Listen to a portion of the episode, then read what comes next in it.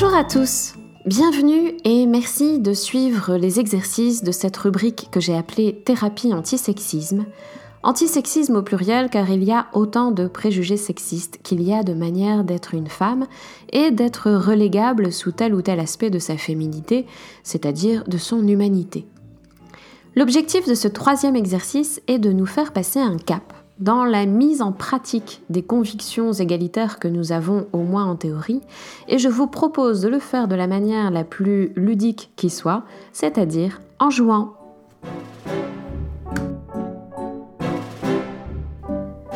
Avec l'exercice numéro 1, vous aviez sans doute pu relever des situations où des rôles et des pratiques étaient fréquemment adoptés de manière dissymétrique par les hommes et les femmes, avec une dissymétrie dont l'inversion vous aurait davantage choqué. Ces situations sociales sont bien sûr à chaque fois singulières et ne vous fournissent pas un scénario figé de ce qui arriverait toujours et partout pour tout individu.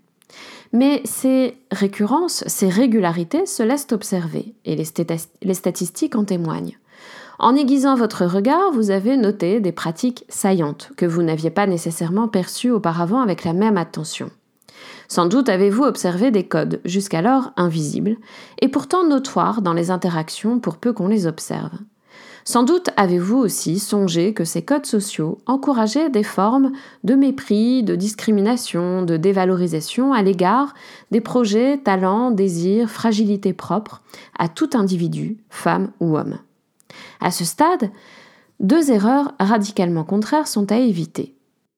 La première erreur consiste à justifier ces récurrences par des différences biologiques en occultant tous les cas qui contrediraient cette prétendue prédétermination biologique. Par exemple, observant que dans vos réunions professionnelles, ce sont des femmes qui servent plus souvent, voire systématiquement le café, et manifestent davantage d'hospitalité, on dira que le fait d'être une femme, sur un plan biologique, la prédispose à être plus attentive aux autres que ne le sont les hommes. Ce type d'inférence naturaliste, assez couramment euh, allégué dans l'histoire pour justifier des discriminations qui aujourd'hui nous choquent, ce type d'inférence naturaliste est assez évidemment erroné. Mais ce sont de nombreuses erreurs de ce type qui euh, nous aveuglent souvent. C'est la caractéristique de ce qu'on appelle l'opinion. Souvent, elle est vague, biaisée, donc fausse, mais elle circule précisément parce qu'elle est vague. Tout le monde peut donc trouver un cas qui la valide. Deuxième erreur, la deuxième erreur consiste à opposer toutes ces situations dissymétriques qu'on a observées, qui suscitent en nous un sentiment d'injustice, de les opposer à un monde fictif où l'égalité se confondrait avec une homogénéité parfaite, c'est-à-dire un monde où tous les individus seraient identiques, donc un monde assez effrayant. On aura alors vite fait de s'écrier que cette égalité homme-femme est à redouter, qu'ainsi l'émancipation des femmes est une notion futile et contradictoire car elle uniformiserait l'humanité, qui n'est pourtant belle que par sa diversité. Et alors, on confondra diversité et inégalité de traitement, de droits, de liberté, de chance, etc. Ça n'a euh, pas de sens, bien sûr, de promouvoir l'uniformité, et c'est précisément ce que la résistance au sexisme permet, c'est la valorisation de la diversité des êtres humains en général, quel que soit leur genre, leur personnalité, leur culture, leurs projets, leurs désirs, etc. Un élément émancipateur déterminant sur un plan pratique, c'est de faire circuler les rôles et non d'en supprimer une partie. Cela signifie que dans les situations que vous avez pu observer comme dissymétriques, les rôles ne sont pas rattachés aux personnes, donc ne sont pas rattachés non plus à des genres, mais ils sont induits par les situations elles-mêmes et ils sont mobiles. Aussi, si l'on a l'habitude d'avoir du café à une réunion, qu'on juge que donc c'est préférable, désirable, habituel, etc., eh bien, il faut bien que du café soit fait et servi, et que quelqu'un prenne ce rôle. L'objectif de l'exercice que je vous présente aujourd'hui est donc d'expérimenter, par des formes de jeux de rôle ultra simplifiés, que ces rôles sociaux peuvent être beaucoup plus mobiles et perdre ainsi de leur puissance d'enfermement. En faisant bouger les rôles, en les échangeant pour s'amuser, on déverrouille des codes et des attentes sociales cloisonnantes, tout en répondant aux besoins des situations d'interaction qui font le quotidien de la vie collective. J'en viens donc à la formulation de l'exercice. Et là, si vous le souhaitez, vous pouvez appuyer sur pause et aller chercher un papier un crayon. Euh, mais euh, le texte de cet épisode se trouve de toute façon sur le site euh, simoneetlesphilosophes.fr dans l'article qui correspond à l'exercice numéro 3 de la thérapie antisexisme. Alors le canevas de l'exercice est le suivant. Il y a, 10 étapes, on va dire. Première étape, l'installation. Elle consiste, elle est très simple, elle consiste à se poser quelques minutes, seul ou à plusieurs, si vous êtes plusieurs à faire cet exercice et à même à l'élaborer ensemble. Euh, deuxième étape, la visualisation de la situation dissymétrique que euh, vous avez notée suite à l'exercice numéro 1. Alors vous en avez sans doute vu plusieurs. Euh, le tout, c'est d'en relever une, de commencer par une, euh, la, relever, euh, la visualiser en détail, cette situation singulière, donc une situation très précise, hein, sur quelques minutes ou maximum quelques heures. ça doit être relativement court pour commencer. Donc c'est une réunion, un dîner, un démarrage matinal en famille. En tout cas, une situation dans un temps déterminé où des attitudes dissymétriques euh, chez les hommes et les femmes présents étaient manifestes. Selon vous, cela vous donne euh, un scénario possible et variable de rôles saillants.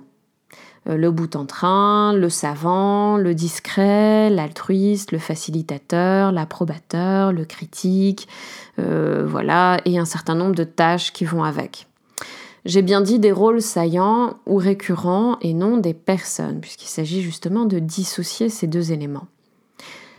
Troisième étape, donc après l'installation et la visualisation de la situation dissymétrique, troisième étape, vous choisissez un nouveau rôle. Un rôle qui ne vous est pas familier et qui est le plus souvent endossé par une personne du genre distinct du vôtre. Visualisez-en les détails gestuels, verbaux ainsi que euh, les attentes auxquelles ce rôle s'adresse. Attentes de valorisation, euh, de service, d'autorité, d'écoute, de soins, de guidage, de légèreté, euh, etc. Ensuite, quatrième étape, vous planifiez l'expérience théâtrale envisagée. Choisissez la situation future, précise, où vous pourrez expérimenter ce rôle, seul ou avec vos partenaires de jeu. Donc ça peut être une situation réelle dans laquelle vous allez tester un rôle nouveau, ou bien une situation tout simplement que vous créez euh, de toute pièce. Fixez euh, cette situation dans un calendrier. Euh, de manière à en déterminer le temps de début, le temps de fin. C'est important que ça soit planifié sur un, court temps. Cinquième étape, après avoir planifié euh, cette expérience, le moment arrive et vous avez à réviser votre rôle, comme un acteur qui va bientôt entrer en scène.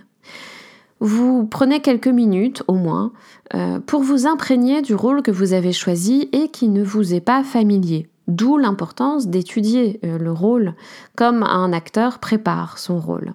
Si vous inversez des rôles entre partenaires de jeu, dans une équipe, un couple, une famille, un groupe d'amis, etc., vous pouvez vous entraider. Euh, vous pouvez donner des informations sur le rôle que vous jouez habituellement et, euh, et que vous échangez avec autrui le temps de cette partie de jeu, et réciproquement. Sixième étape, jouez-le le mieux possible de manière à l'incarner dans un personnage, comme si vous étiez acteur ou actrice, sans avoir peur de forcer le trait. Essayez au contraire de surjouer. De jouer le rôle complètement. Euh, par exemple, voilà, servir le café, c'est plus que verser dans une tasse. Il y a un avant, il y a un pendant, il y a un après, voilà, le rôle complet. Euh, et, implique euh, une durée et un certain nombre de gestes et de dispositions euh, subjectives. Septième étape, eh bien, la pièce de théâtre s'arrête quand sera passé le moment que vous aviez défini préalablement, donc dans le point 4.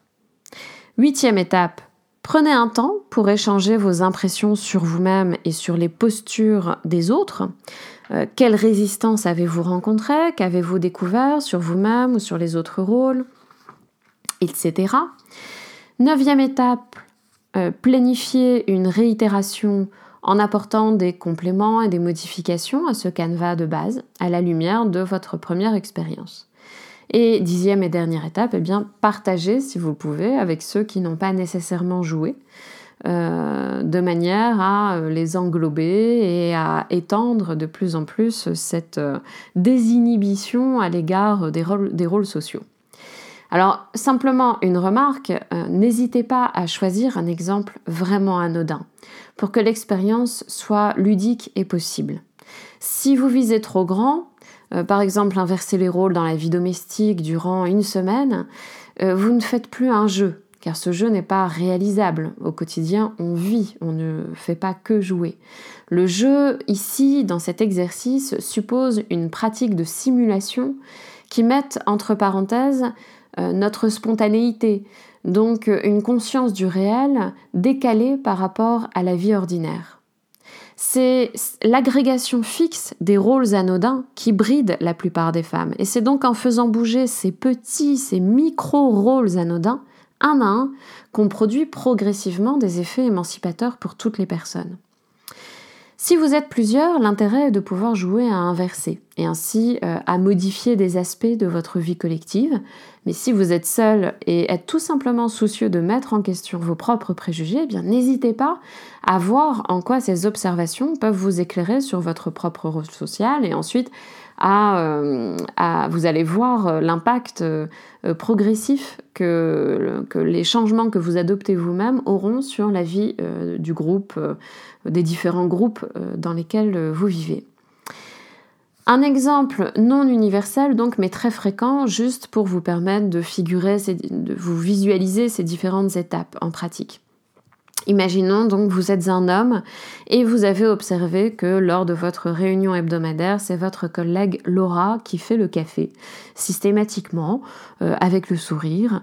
Euh, elle prête attention aux arrivants pour leur en proposer et débarrasse rapidement à la fin de la réunion pendant que euh, les autres discutent. Alors de fait, dans cette situation, vous trouvez souhaitable que du café soit servi, c'est bien que ce rôle soit endossé par quelqu'un.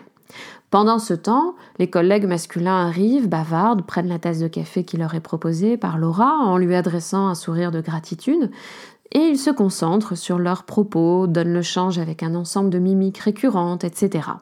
Bon, imaginons un tableau de ce type. Euh, il y en a euh, mille autres et même des milliers, un nombre indéfini. Mais prenons ce petit exemple-là. Pourquoi ne pas endosser le rôle joué par Laura à la prochaine réunion?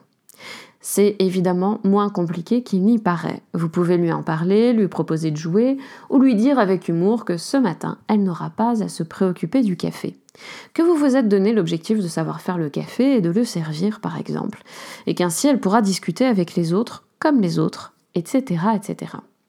Et si vous êtes Laura, même si votre rôle habituel ne vous gêne pas, vous pouvez vous amuser à en prendre un autre. Les acteurs peuvent aimer un rôle et aimer aussi en changer. On peut donc se déculpabiliser aussi de ne plus faire euh, ce à quoi on a été, euh, ce qu'on a été conduit à répéter.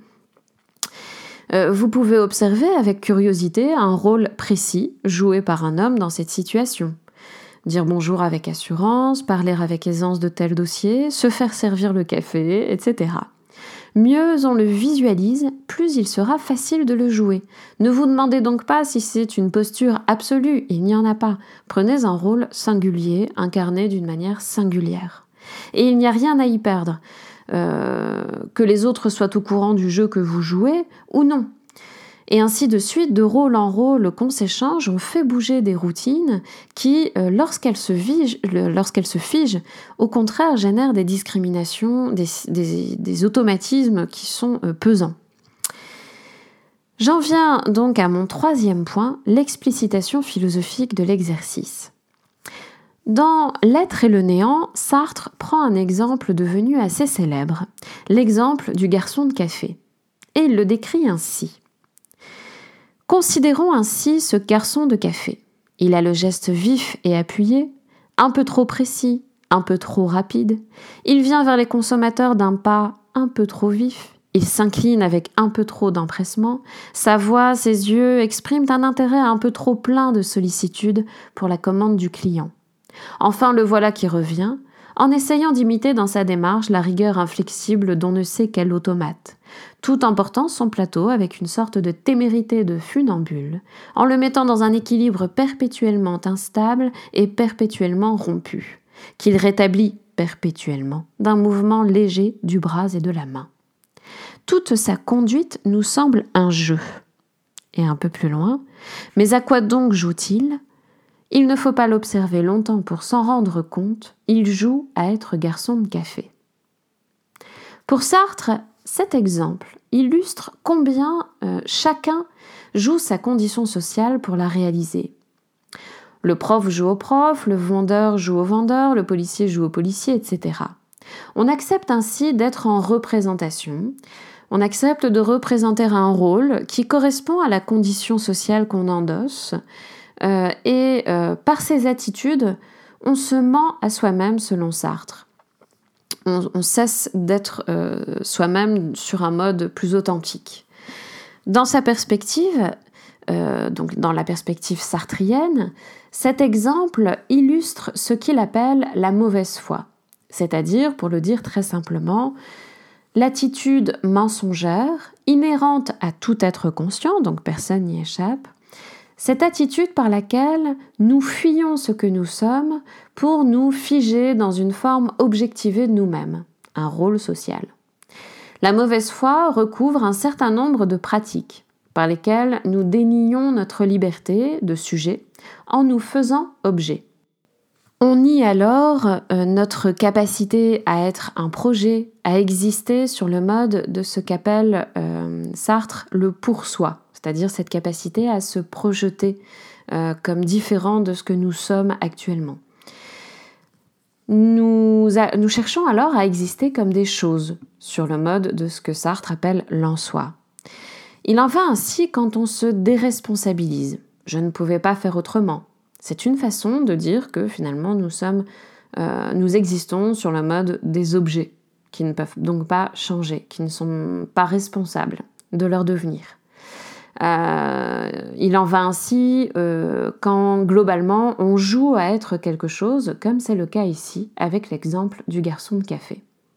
On se, fond, on se fond dans un moule en fait, dans, un, dans une forme objectivée d'existence. Cet exemple illustre très bien comment, dans les situations sociales notamment, nous adoptons des rôles qui ne reflètent pas notre liberté fondamentale, mais qui correspondent à diverses attentes et procurent un certain confort pour l'agent, même lorsque euh, le rôle se retourne contre lui en l'empêchant d'assumer sa capacité toute singulière d'initiative. Car en prenant un rôle, on s'épargne la conscience d'avoir à créer et à assumer un acte.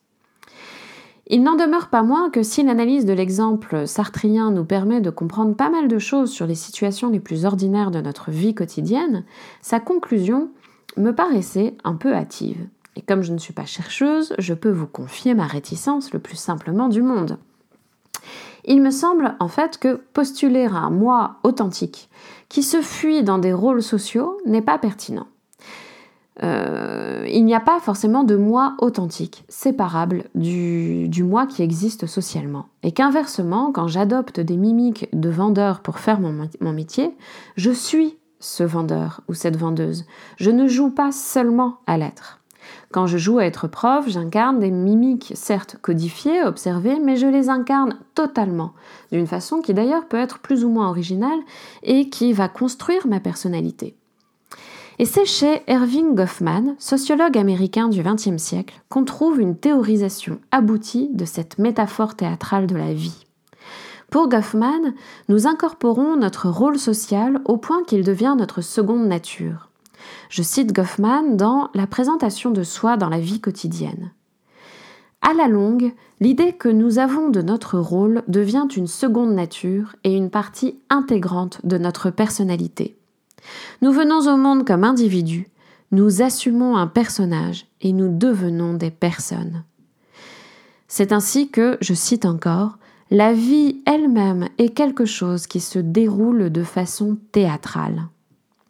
Jouer un rôle n'est donc pas mentir aux autres ou à soi-même, contrairement à ce que Sartre euh, thématisait d'une certaine façon. Ce n'est même pas simuler quelqu'un que nous ne sommes pas.